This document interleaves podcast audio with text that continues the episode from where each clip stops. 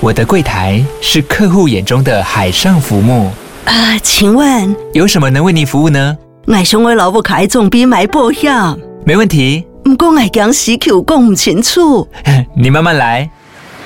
办您靠岸，台银人寿一直都在，以安心、可靠、诚信、稳健为本，尊重多元，关怀弱势。因为台银人寿，我不再漂流。以上广告由台银人寿提供。大家今天顺利吗？大家今天顺利不？我是乔丹，我是静红，这里是庭院上的故事，来丰富你们的人生事。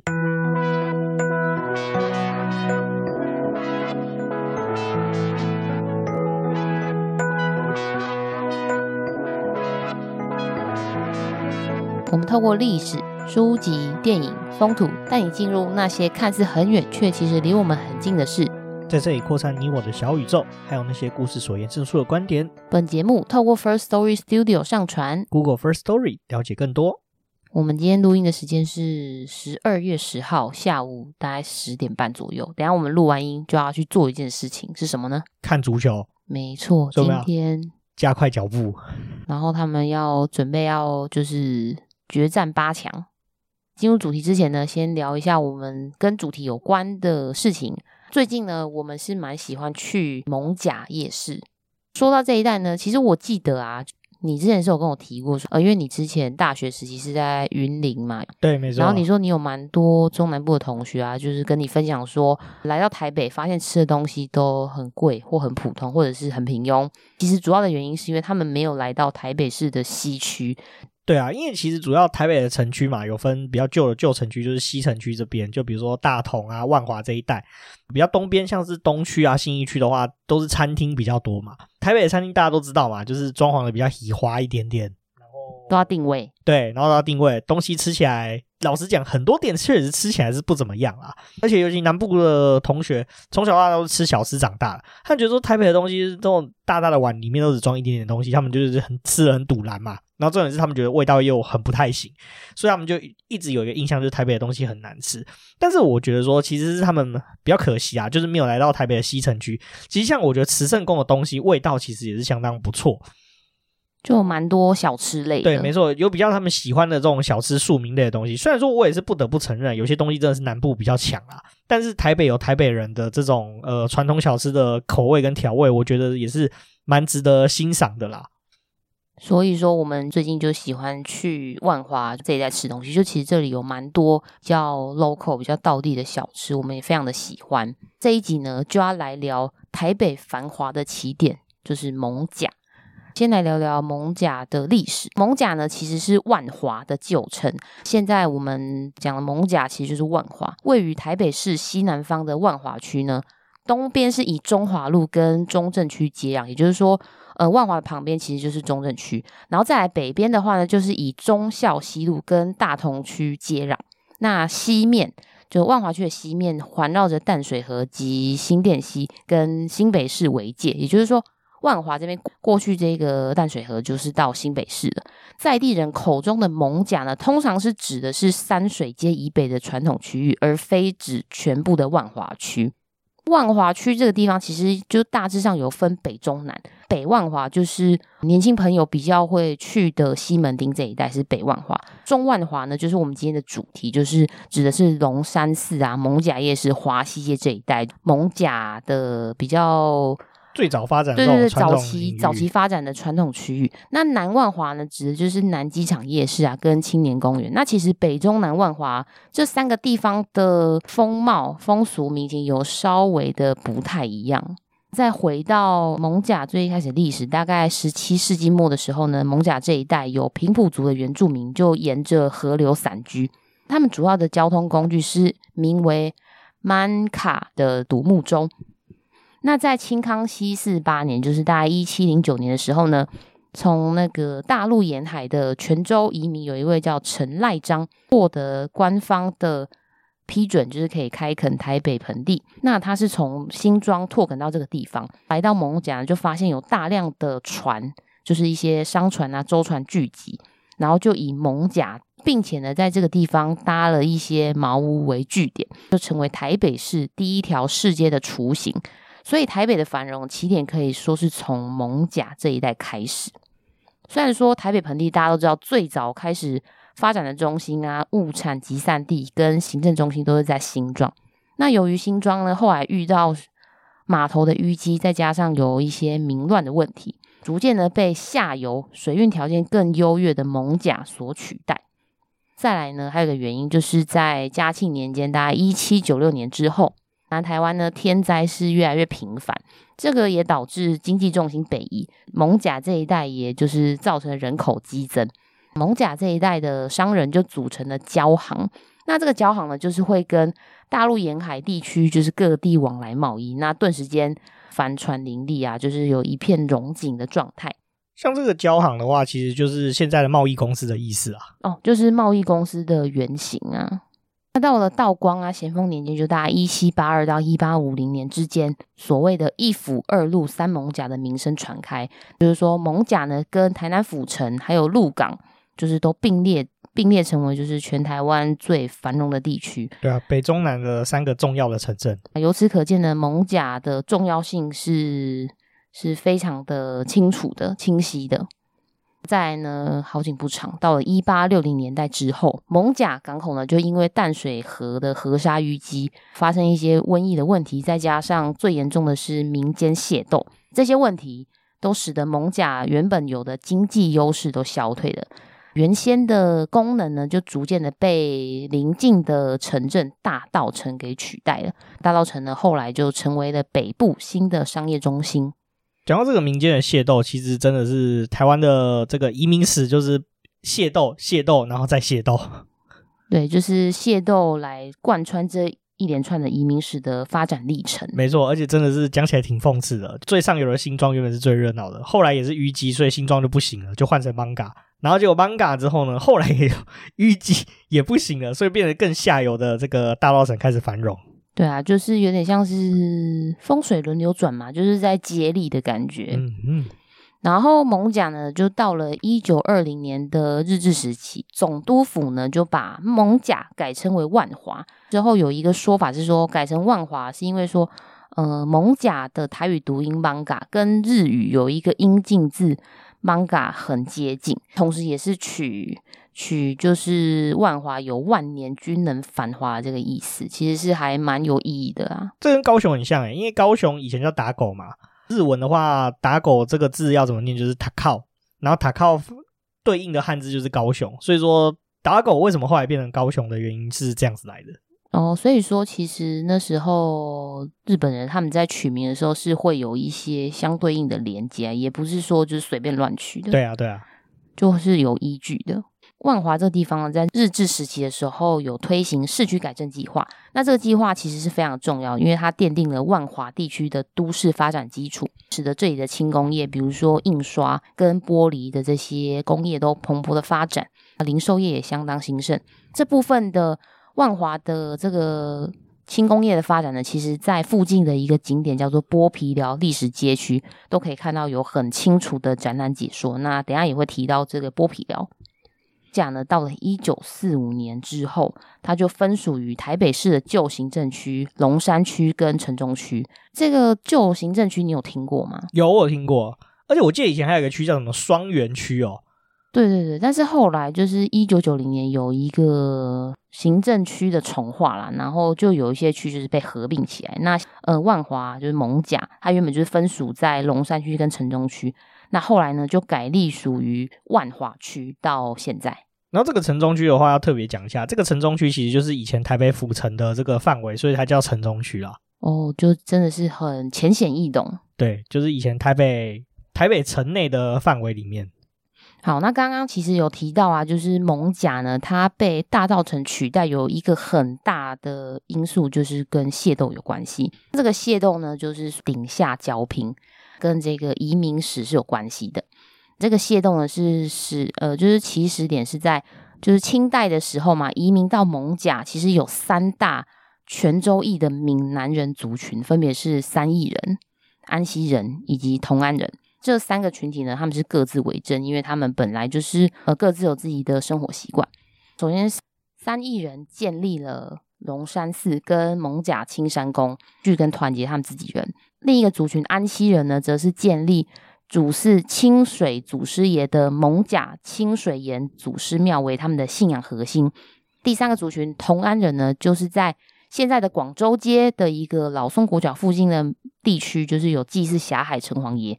当时他们在祭祀的时候是还没有建霞海城隍庙。那这个庙的话，等下会解说。其实这三个族群呢，因为他们有各自的呃需要争夺码头的船舶利益啊，再加上说，其实这个刚好提到同安人，他们祭祀的是霞海城隍，他们并未加入龙山寺，就是三义人的这个信仰圈。那因为信仰不同。跟利益上的立场不同，所以他们会发生冲突。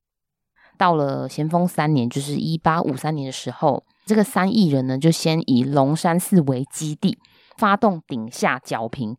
当时呢，这个三亿人为了要越过沼泽，因为当时的地形跟现在不太一样，当时那边是有沼泽的。那三亿人是先设局烧毁了安溪人信仰中心，就是刚刚提到的清水岩祖师庙。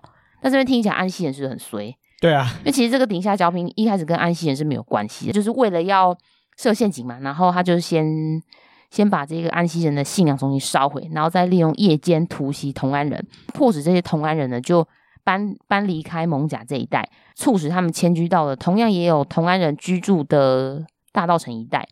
然后呢，这些逃算是有点逃离的同安人，他们就带着原本供奉的狭隘城隍爷。然后就一路到了大稻城这一带，最后呢，在大稻城就是盖了这一个霞海城隍庙，就是现在大家耳熟能详的台北最厉害的月老庙，就是在迪化街里面的这个霞海城隍庙，祭祀当年就是一起救啊、一起逃难出来的城隍爷神像。听起来其实同安人也算是因祸得福，因为过不久之后呢，艋舺就因为淤积嘛，然后就不再繁荣了，取而代之的就是同安人聚集的大稻城。你们觉得这算是蛮蛮神奇的吗？对啊，就因祸得福啦。那这个刚刚有提到械斗嘛，在这个械斗发生之前啊，就是蒙甲其实也算是一个很热闹的区域嘛。械斗之后，在往后日子里，虽然说蒙甲没落，不过它在战后又在繁荣起来啊。就是到清代比较末期的时候，然后一直到日本时代这个地方，那就是促成了这个剥皮寮的这个产生嘛，对不对？对，没错。所以呢，我们接下来要介绍的是剥皮寮历史街区这个景点。这个景点呢，其实它是有休馆，就跟博物馆一样，是周一休馆。它的这个历史街区有分街区，就室内跟室外。室外的部分呢，就是从早上九点到晚上的九点呢，都可以来参观。室内的话，就是类似文物展览啊，呃，艺文相关的的活动。那为什么这里会叫做剥皮寮呢？其实有一说是，呃，据说是清代的地契上面曾经以浮皮寮跟福地寮为这里的地名，后来到了日治时代啊，就被改作叫做北皮寮街。所以这一个说法是说，因为谐音的关系，所以北皮寮就被演变成今天的剥皮寮。那我还有在网络上查到另一个原因，好像是因为当时就是。好像是有在剥皮寮这一带处理一些类似剥取兽皮，就是好像是把牛皮剥下来，或者是把树木的皮剥下来，所以这边就也叫做剥皮寮。这我有听过这个讲法。原本就是盖比较深山一点的地方呢，就是会盛产樟木啊，还有木材之类的东西，然后到这边的话会进行初步的加工，所以这边就被称作剥皮寮。我有听过这样的说法。对，因为其实我一开始听到剥皮寮，我就第一个想法是想到那是跟剥皮辣椒有关系，但后来发现，我觉得应该晋红说的会比较接近，就是樟树啦，因为有木材这个行业。然后呢，剥皮寮这个聚落形成于清代早期，这边的发展横跨了清代跟日治还有民国这三个时期，因此呢，混合了这三种不同时期的建筑风格跟人文特色，成为一条呢足以代表艋舺特色的市街。那它的位置呢是在。呃，台北市万华区康定路的一百七十三巷，是万华老社区现存年代最久远的清代完整街道。当时的功用是清末啊，艋舺要通往古亭的主要干道。那到了日治时期，实施就市区改正，那重新订定都市计划，所以说附近的广州街取代了剥皮寮老街成为主干线，老街就顿时没落，成为就是。比较少有人在走的一些后街小巷。但是日本实施这个市区改正，其实不止在台北啊，在台湾的各大都市都有，比如说嘉义啊、台中啊、高雄都有同样的计划啦。那时候在台北这个市区改正比较大，引起比较大的风波的话，就是把整个台北城的城墙全部拆掉，然后改建成就是三线路，就是现在的这个中山北路这样子。除了这个大规模的这个拆除城门以外呢，他还拆了一个城门，就是现在唯一台北城唯一不见的一个城门，就是西门。哦，我听说西门好像是当时东西南北最繁华，因为西门是最多有钱人捐钱出来盖的城门，而且它好像是唯一台北所有城门里面有两层楼的城门，这么高级。对，高级，可以在上面看风景。就是 我有看过照片，是真的是比北门还气派很多哦，就很荒谬。北门是给官走的。然后还没有给西门，是给那个有钱人走的门，所以有钱人走的比官走的还要更高级。对，这真的蛮特别的。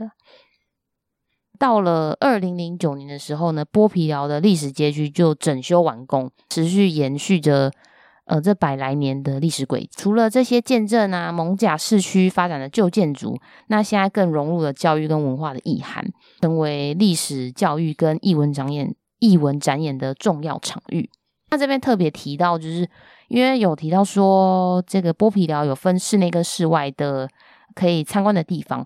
室内的话，其中有一个常设展，我觉得还蛮有意义的，它叫做“三百六十天快筛防疫堡垒展”，主要是回顾剥皮寮成立快筛站的三十六天，时间就回到二零二一年去年的五月份。当时呢，在呃报章杂志啊媒体的一些呃渲染之下。万华被视为疫情重灾区，台北市呢率先在有着百年历史的剥皮寮街区设置全台首座快筛站，并且在三十六天之后呢功成身退。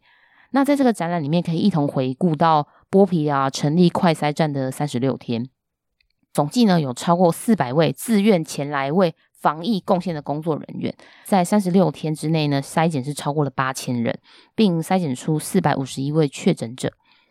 在展览里面呢，可以透过告示牌、塑胶椅等实物摆设，还有大型的图板，那重现快筛站的场景。那其实，在我们在里面看的时候，就其实可以体验到当时的紧张的氛围。那再搭配看到隔离衣啊，跟消毒设备的一些实物展示，然后让民众可以更更快速的联想到说，快筛站的这些医护人员在五月的时候，五月那时候是超过三十度的高温，这炎热天气之下。虽然说他们汗流浃背，就仍然穿着很厚的一些防疫装备，然后也可以看到他们无惧病毒这些坚守岗位的坚毅身影。那这边我想顺便提及，就是因为在媒体的一些猎物的歪风啊，就是有当时有在歧视一些茶室啊、狮子王跟批评啊、嘲笑确诊者足迹的事情，我觉得这真的是非常的。让人蛮难过的事情。对啊，没有错，就是其实办这个展，这个我觉得剥皮寮这个展区，然后呈现就是常设的这个防疫的展区，其实也让大家知道说，因为其实老实说，到了现在，万华被视为一个是比较在台北是一个比较没有那么繁华，然后甚至说是一个被日被视为是一个比较贫穷的呃城区啦。相较于其他的区域来说啦，在这边生活或居住的民众，其实会遭受到其他地区的民众一定的歧视。我觉得这是一件非常可惜的事情啊。甚至我觉得到现在啊，就还是有部分的人认为万华就是防疫破口。但我觉得其实这个事情真的是不能这样子一概而论。我们刚前面有聊到了嘛，就是从前面这个械斗，然后一路到这个万华地区一个很有名的老街区啊，在我们最前头也有提到嘛。这个万华这个地方就是发展的很早，所以说其实它的这个庶民文化跟小吃文化是非常的发达啦。在我们就要聊聊这个万华的这个夜市这边。那万华的夜市主要有两大夜市，就是华西街观光夜市以及艋舺夜市。那首先要提到的是距离龙山寺捷运站比较近的华西街夜市，同时呢，它也是台湾的第一座规划的观光夜市。以贩卖各式的山产啊、海鲜、野味小吃闻名，是国内外的观光客常光顾的景点之一。那讲到华西街夜市，其实它跟蒙卡夜市其实真的距离非常非常的近，其实他们根本就是连在一起的。对，只是说因为特别把华西街列出来，是因为它是有被规划成观光夜市，它是有另外自己的设计。对，然后它这个感觉很像那种日本的那种商店街的味道跟感觉。对，是有点像，因为它是有遮雨棚的。这边的话，我想如果是在台湾的民众，应该多少都知道嘛。华西街最著名的就是以前有做这个杀蛇的表演，然后有蛇街的这个称呼啦。在现在的这个环保保育意识之下呢，其实这个店家从以前就是杀蛇表演转型成这个蛇料理店啦。不过比较可惜的是，我记得华西街现在的蛇料理店好像几乎都关光了。可能就剩少少的一两家吧。对啊，因为那时候我们过去的时候，大部分都看到都是一般的小吃美食，比较没有看到跟蛇肉有关的招牌。嗯、没错，那这个夜市呢，入口就非常的有特色，那一眼就可以辨识出来，它就是用中国传统的牌楼建筑，然后两侧呢挂满红色灯笼，里面的店家呢几乎都是超过三十年的老字号的店。口碑跟品质兼顾。近年来啊，就是我们那时候去也发现，陆续有脚底按摩跟指甲美容的产业在这个地方开店，就增添了这个地方的多样性。在华西街呢，过去因为巷道弯曲，被称为凹肚仔街，就有点像是呃人的肚子凹下去，所以它叫凹肚仔街。我觉得这个形容有点好笑。我查到资料是这样啦，是蛮传神的。对啊，然后。呃，在清代的时候呢，是船夫跟码头工人的落脚处，就是说他们下工了之后呢，就会来这边休息。所以呢，这边的餐馆跟酒楼就林立，就有非常多有粉味的店。然后呢，日治时期呢，就在这这一带呢，就被指定为油库。油库就有点类似风化区的意思啊。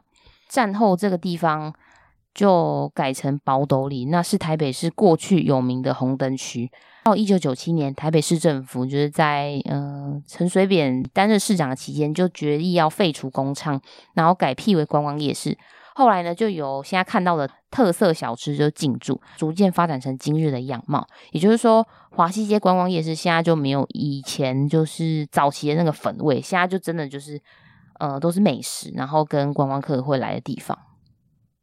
要特别要提到的是华西街这一条街呢，其实就有三间小吃就有获得二零二零年米其林的必比登推荐，那分别是小王煮瓜、跟元芳挂包，还有闯红面点。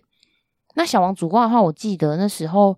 我们经过的时候没有去吃，是因为他人真的太多了。对啊，人真的超多。哎，他店真的是很新，就文清风啊，看起来很舒服。他好像是卖瓜仔肉饭吧？对对对，瓜仔肉卤肉饭。然后他是好像二代三代的时候，有把他那个店面重新就是做调整了，才看起来有点文青文青啦。另外一间这个长虹面点的话，那个老板也是蛮蛮有个性的啦，就是想开就开，就爱开不开的，好像钱 钱赚的已经够多一样。它的招牌好像是叫菊花面，然后它叫菊花面，好像是因为。它是用一个，我记得是某一个肉的部位，啊，反正我觉得大家有兴趣可以去查，就是长虹面点的菊花面，就爱开不开的。再来呢，还有有名的阿义卤肉饭，然后台南蛋仔面跟大鼎肉羹都是蛮多观光客会过来吃的，当地人也是蛮多的。那再要提到是艋舺夜市，那又称为万华夜市，是万华区历史悠久的美食商圈，范围遍及广州街、梧州街跟西昌街一带。其实它原本不叫，原本不叫做艋舺夜市，那是因为刚刚有提到范围就有遍及这三个街嘛。因为原本啊，广州街啊、梧州街跟西昌街这三个都是各自独立的夜市，应该是因为方便统称啊，所以后来联合都称为蒙甲夜市。那吃吃的东西比较多的话，就是在广州街跟梧州街啊。那西昌街的话，这个风景是比较特殊的。对对，等下会另外再提到西昌街，真的是让我们觉得非常的特别，就值得好好的来提一下。那这个艋舺夜市呢，就有许多的传统古早味的道地小吃，它跟刚提到的华西街夜市有稍微的不一样。因为华西街夜市大部分都是可以呃内用，就是有座位区的。这一个艋舺夜市里面的。特别是广州跟梧州街这两个地方，都是一些可以边走边吃的小吃摊。对，然后有一条街，我记得它是就跟华西街比较接近，不过说它的这个就是可以吃东西的地方，好像就没有棚子，就是比较像是路边摊的概念。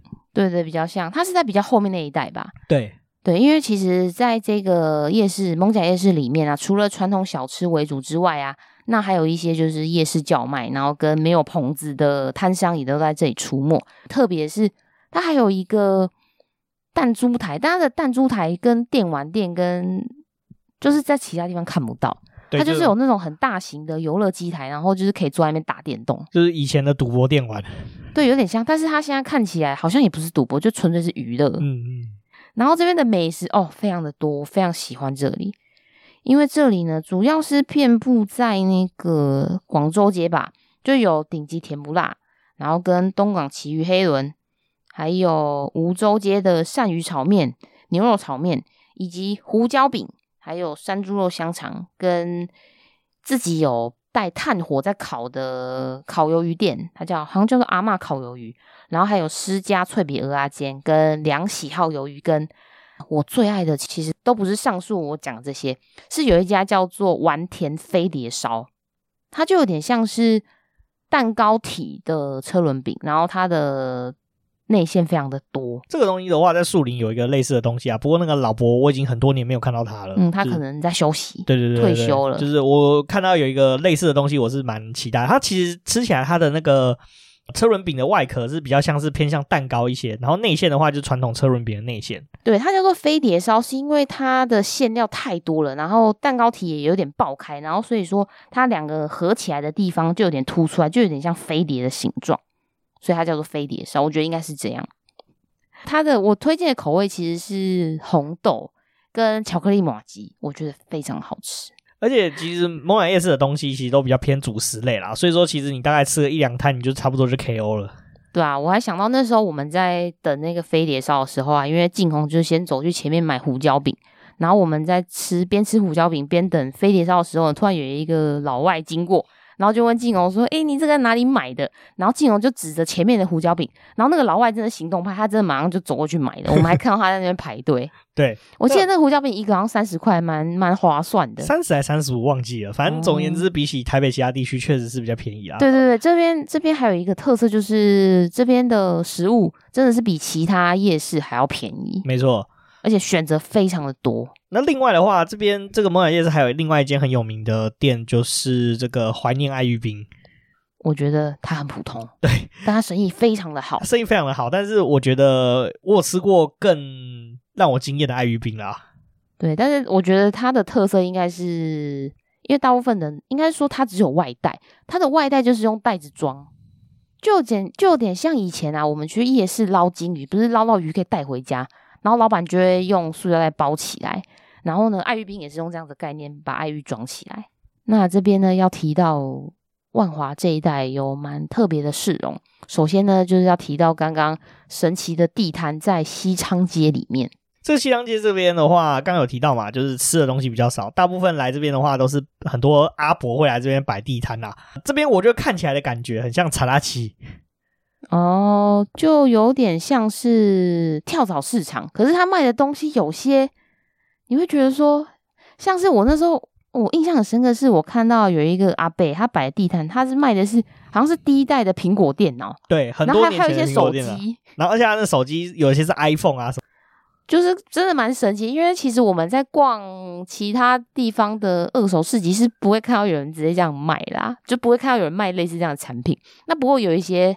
感觉还不错，就像是卖黑胶唱片，然后还有一些就是茶壶啊，或者是一些感觉是阿伯他自己的古董，他珍藏的东西，他可能就想说哦，家里没地方放了，然后拿出来卖，这种也有啦。这真的蛮酷的啊。在这条街的话，我们也看到一个真的是蛮特别的、特殊的一个风景啊，就是这边其实路的两侧，在接近骑楼的地方，其实都有蛮多穿着比较清凉的女子。然后他们可能就感觉是在等人，然后有的可能在划手机。就我们大概看了一下之后，觉得他们可能是楼凤。对，没错，比较像啊。那确实，我们呃上网大概看一下 PPT 的网友分享说，其实他们会分布在这个地区啊。我觉得这个地方很特别，是说。这一条西昌街，它除了有就是呃很多阿伯会来逛的跳蚤市场楼凤，然后旁边其实还有就是应该说这一条街就有那种百年青草店、药草店。在这个地方为什么还会有很多这种百年的青草店？是因为说其实以前的人啊生病的时候就会去求神问卜嘛。那求神问卜之后呢，就会神明就会开一些药帖，在这个庙的旁边，就在龙山寺旁边就。民众就拿这个药铁去购买青草啊，所以导致这边其实有很多青草店，所以其实其实到现在也很多人会来这边购买青草啊、药草类的东西，而且我觉得这边的这个青草仙草茶是蛮好喝的。对，这边有一摊我忘记名字，不过它的仙草茶是真的蛮好喝。我想起来，我再把它贴在 IG 上面跟大家分享。对，很好笑吧？去青草店买仙草茶。对，这是蛮。因为我不喜欢青草茶有个凉凉的味道，所以我都喝仙草茶。刚 刚讲到说有楼凤的分布嘛，其实呢，整体而言，这个性产业还是有需求的。那我们那时候观察一下，就是楼凤的分布区域，除了在刚刚提到的西昌街，因为我觉得西昌街也算是蛮蛮明显、显而易见的。然后再来是艋舺公园，艋舺公园这边就是龙山寺捷运站一出来这个地方的公园。其实这个公园整个占地算是不小，那都可以三三两两的看到有一些也是。穿着比较火辣的女子，就不论是年轻一点的，或者是资深美少女，都会在这边可以看得到。然后还有就是在万华这一带巷弄里面，其实也都看得到，多多少少有感觉是楼凤。对，没错啦，也是因为这样的原因啊，有另外一个就是很传统的万华的风情啊，就有点被这个。楼凤就有点混为一谈，但实际上他们是不太一样的文化。就是其实你在往呃西园路这边走一点的话，龙山寺，然后和平西路、西园路这一带的话，其实可以看到另外一个很特殊的风情，就是万华的茶室的文化。对，那到了这个西园路一段，可以看到有一个很明显的蓝色底的一个牌楼，它是写着“万华茶室文化老街”，我觉得非常的特别。那其实走进来呢，就可以发现这个地方呢，它是依然保有早期，就是台湾大概嗯、三二三十年前的这种矮楼的建筑。那同时是闽南式跟巴洛克的建筑交错。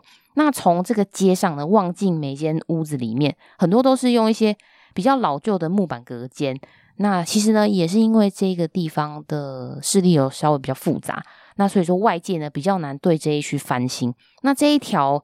这一条文化，这一条老街其实就有点像是林森北路的的灯红酒绿一般，只是说这边服务的对象是比较亲民价格的蓝领阶层会比较多。没错，而且其实老实说，这边的话，其实它是没有提供性服务的。它这边比较像是，就像你刚刚讲的林森北路嘛，它其实比较像是聊天啊，呃、或者是暧昧。对对对，有点像女陪侍酒店的这种路线啦。但是它服务的是比较像是蓝，刚刚提到这个蓝领阶层啊，所以说它是茶室的形态来经营啦。对，然后呢，这边的许多店家都供奉天蓬大元帅，就是猪八戒。由于就是猪八戒广为人知的个性就是比较好色，所以说这个类型的行业都会将猪八戒视为祖师爷来供奉。因为这边的茶室都是在夜间时段在工作嘛，所以说拜拜都是晚上，那到日落的才在拜拜烧金纸是这里的特色。除了隐晦的店家之外呢，这一路上也看到蛮多的美甲店啊，跟洗头店，是为了满足在这里生存的越南籍的女性。那还有不少的小吃摊，在这一带的呃街区都巷弄啊，街区都可以看得到。那他们呢，也都是茶室文化供应链的一环。他们有的呢会负责外送，把这个他们的餐点呢送到茶室里面。那其实那时候我跟静红在我们两个就是经过说，其实就只是好奇啊，然后就是想说当做散步，因为那时候也那时候也吃饱了，然后就是看看来到这边的话，其实就是提醒就是大家，如果说只是经过啊散步的话，就还是要尊重营业中的业者。这里的招牌呢，就有别于林森北路的日式风格，这里的配色装潢都比较艳丽，那比较接近本土的风格，我觉得这也是这里的一大特色。大约在下午四点过后啊，这个茶室就会开始营业，就会闻到就是这边的一些有有烟啊、酒啊，然后跟呃男女啊就酒酣耳热聊天的声音。那为什么会有这个茶街的出现呢？其实呃，这也是可以追溯到跟码头工人是有关系啊。至于这个茶街，其实也有分好几种不同的这个形态。对，那主要是有三大类。第一类的话，就是刚刚提到的，就是嗯、呃、茶室。叫做得都啊，清茶馆啊，茶艺馆，那就是早期啊，因为这个蒙甲它是河港嘛，很多工人下工之后呢，就会在码头附近啊喝茶吃饭。喝茶的话，就会来到这一个我们叫做就茶室嘛，得都啊，一壶老人茶就可以冲个六七回，然后再配上啊瓜子啊跟一些零食，就可以天南地北的闲聊。下工之后的工人呢，就在这边聊天啊。这个其实感觉跟那个那个哪里啊，那个华新街那边的风格比较接近。哦，你是说我们那时候去中和的那个缅甸街吗？哦，对对，因为那时候我们去缅甸街的时候，其实也是蛮多缅甸华侨会坐在那里，不一定聊天，可能就是就一整个下午就是都坐在那里，然后就开始就是干天干地干政治这样，有可能，对对对，所以他们喝的是奶茶啦，然后这边喝的是就是 Day Day，对 Day Day 就是乌龙茶那一种的。第二类呢是阿公店，就是最早是万华。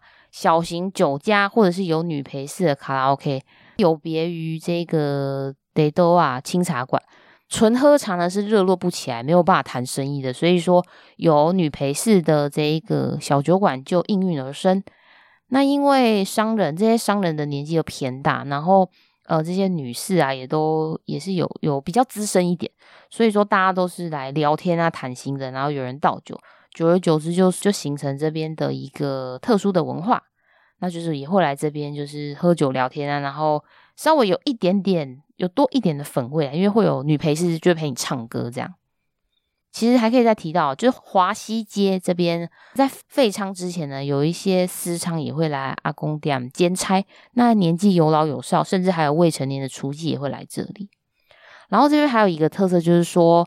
主要呢，这个阿公店嘛，他是只有负责陪酒陪笑。那如果说客人啊跟女士两情相悦的话，那可能就可以就，诶、他们的潜规则比较像是会可以就带出场。这个文化跟酒店其实真的是蛮相似的。说实在，它就是呃装潢没有那么的富丽堂皇的酒店啊，阿公店比较像是这样子啊。那其实那天我们也有看到。有一些大叔啊，其实来阿公店消费之后呢，他被这个女陪侍搀扶上计程车啊。那那个大叔其实感觉有点意识，想要多进一步的发展。哦，女生就可能比较没有兴趣。对对对，女生其实有用她的一些手腕。我看那个姐姐真的很厉害。对于这种男生，这种就是他没有那么有意愿的、哦，四两拨千斤、啊。对对对，对、啊，我想起来那时候我们经过啊，也是看到有一家。男男客人就是在后面拉着他，然后那个姐姐就是走在前面，然后感觉那男客人就一直想要跟他讲，可能有点像是像是小情侣吧。我观察起来应该是吃醋吧。就可能想要跟他讲讲讲，可是女生就觉得没什么啊，然后就就想要赶快结束掉这个话题。在前面讲到那个德多啊，其实我们离开这个万华茶街的时候，其实外围有很多这种德多啊店，就发现真的很多大叔啊，就坐在那边，然后就开始喝茶，然后开始就是从政治啊，然后老板啊，开始就是干天干地，疯狂的聊天、嗑瓜子、喝茶，我觉得是一个很有趣的文化啦。对啊，就是他们可以在那边，不管是交朋友啊，或者是老朋友在那边聚会，好像也是看起来也蛮不错的。没错。然后我记得我还看到有一家是可以唱卡拉 OK 的，就还蛮酷。它里面呢、啊，从因为那时候我们路过嘛，看我不小心看到啊，因为它看起来就是那种真的是纯聊天，然后纯唱歌。它里面还有舞台耶。哦，对啊，对，他真的有有两个人在上面唱来，然后就是其实其他客人也很少，但是他们也是很认真在帮他拍手。没错，就还蛮可爱的。第三类的话就是呃，俗称茶店嘛，也就是私娼寮或是查某囝的这个有这个别称。这也就是目前呢、啊、媒体跟社会大众集体猎物的这个部分。自从陈水扁上任台北市长之后啊，有废除公娼、扫荡私娼，万华华西街这一带的红灯红灯户确实也熄灯了，逐渐摆脱嫌恶印象。觉得说，其实啊，有一些这边可能有一些店家有小姐啊私下接客，那其实毕竟也只是个案，并非通例。这样社会大众啊，再把他们就把这一代啊扣上色情的这个帽子，我觉得这也蛮蛮不公平的，就有失公正。对啊，其实老实讲，前面两者你现在提到那个德多啊跟那个阿公店啊，其实他们都并不是真的是在做色情的产业。真的在做摄影产业的是比较像是私藏聊这些组织啊，那但是民众对于这个区域并不是那么了解，所以说就把这这几件事通通混为一谈啦。这样说，因为茶店啊，它其实是比较介于说有一些小姐会私下接客嘛，所以说大家就把这些印象都全部都连接在一起啦。那我是真的觉得是比较有失公允的啦。对啊，因为我又在想到啊，就是去年的时候就万华疫情爆发嘛，就大家在检讨确诊者足迹的时候啊，其实当时有一个是。十八岁的一个独居的老先生，那他就是当时的祖籍，他是疫调嘛，他就是连续五天都从基隆坐火车到万华这边，来到某一家茶艺馆。那时候其实有蛮多的网友啊，蛮多社会上的声音，就是说，哦，我就问这个阿公是有多会玩啊，就是一直来找这个茶艺馆的阿姨，阿姨是多漂亮，真的去认真的去回想啊，去了解这件事情啊，可以就是从另一个层面去思考，这个阿北他这样子坐火车风尘仆仆的来到万华，其实我觉得有一部分是他是有点孤单，就是需要找人聊天啊，谈心。因为来这边的话，其实他比较有同伴，也是有人听他可以讲话。因为其实老实讲，我这边听到啦，就是男生啊，其实到一个年纪，好像讲的话都会一样，对不对？就是讲的话，对中年大叔，中年大叔可能聊的话题有限，他可能再讲也只是讲呃往事，讲以前的事情，或是讲当兵的事情。在现实生活中，可能没有那么多人喜欢去听这些故事。那来到茶艺馆这边的阿姨，就是会比较呃认真的听他讲话，甚至是陪他聊天谈心。那我觉得他们或许来这边，可能只是寻求一个陪伴的感觉。所以说，我觉得可以往这个层面思考，就是其实这些会前来茶艺馆的一些年纪比较大的阿伯们，他们不一定可能是有一些状况，但我觉得共同点可能都是出自于寂寞、孤单，然后就是需要有人聊天，因为。大家知道，人真的是群体动物。你独居太久，自己相处太久，其实是会还是会需要，就是有人的关心跟陪伴。那我觉得会来这边聊天啊，真的是蛮合情合理的。其实可以把它想象成，就是说，呃，年轻人啊会去呃咖啡厅啊，去酒吧，然后去去餐酒馆。那阿贝呢，可能就是来茶艺馆找阿姨、找姐姐们聊天。对他们来说，是他们的同温层啊。对啊，对啊，也没错。其实呢，就今天讲了万华、艋舺这一带的事情，讲这么多。那其实呢，我主最主要心得是，我觉得啊，万华真的是一个蛮值得被认识的地方。因为在还不了解这一区之前呢，我对万华的印象其实，老实说，其实一开始印象真的是不太好啦。因为以前啊，大学的时候。呃，因为我学校也是在板南线上，那我到学校之前，我一定会先经过龙山寺这一站。每次只要经过的时候，我就觉得，诶，为什么为什么这个地方看起来跟其他站那么的不一样？我也是小时候，好像是不知道我妈好像也是带我去买什么东西，然后也是有到龙山寺，我就觉得说，为什么这里这么的氛围这么的嗯、奇怪？怎么都是老人，就是跟其他地方都长得非常不一样，就觉得很不像在台北。真的来认认真的来爬书万华这些资料，就发现说，其实我觉得这里是，呃，人文风情跟台北是确实是很不一样，但是是有非常多不同的层面啊，跟文化风貌可以去探讨。我觉得啊，万华是一个还蛮一视同仁的地方，也就是说，它接纳了非常多的族群，因为像是呃寂寞的老人啊，然后甚至是。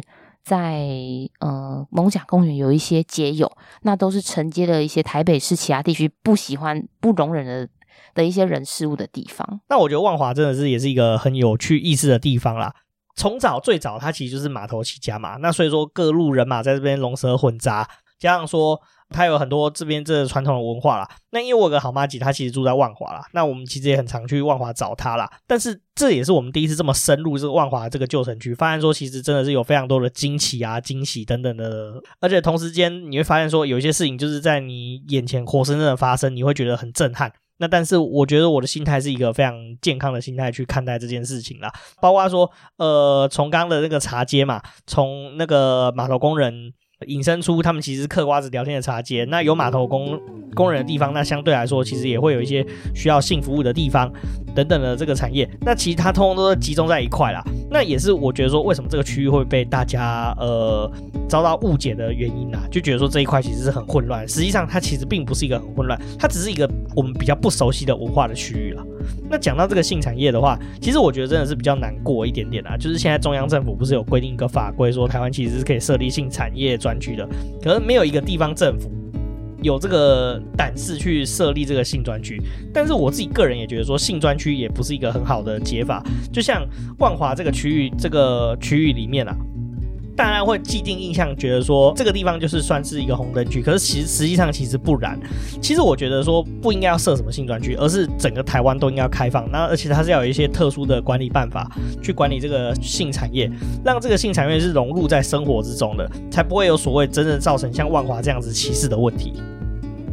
就我觉得现在万华居民比较不能接受的是说，呃，讲到万华，然后就会联想到嗯治安混乱啊，然后红灯区就是这种刻板印象。因为其实只要说特别在某个地方设立了风化区、红灯区的话，很容易就是会造成这个地方。还是会被贴标签，就住在这个地方的人都会遭受一些异样的眼光。没错，那我我也是蛮赞同晋弘的想法的。那如果说呃，就是各位听众们，如果觉得说呃，性专区、性产业可以用什么比较好的方式来设立或者规划的话，也就欢迎跟我们分享，因为我们也蛮好奇，就是呃，其他人是怎么样的想法。没错。就是我们也蛮好奇，就是我们两个这样的想法之外，还有没有另一种想法？因为毕竟这个需求还是存在，所以我觉得说应该还是要有相对应的解方来去解决这样子的问题，会比较妥当。没错。好，那我们今天就差不多讲到这边。如果你喜欢我们的节目呢，欢迎。到 Apple Podcasts、Spotify、Mixer Box 跟 First Story 打新评分留言，并且分享给你们的朋友。也欢迎追踪我们的 IG，我们账号是 Story on the Yard，你可以在 IG 的放大镜搜寻庭院上的故事，就可以找到我们哦。那 IG 上面会有我们的一些生活动态啊、景点推荐，还有 Podcast 跟书籍影集的推荐。不管你在什么样的管道留言给我们，我们都会在节目上回复给你哦。我们就下次见，拜拜。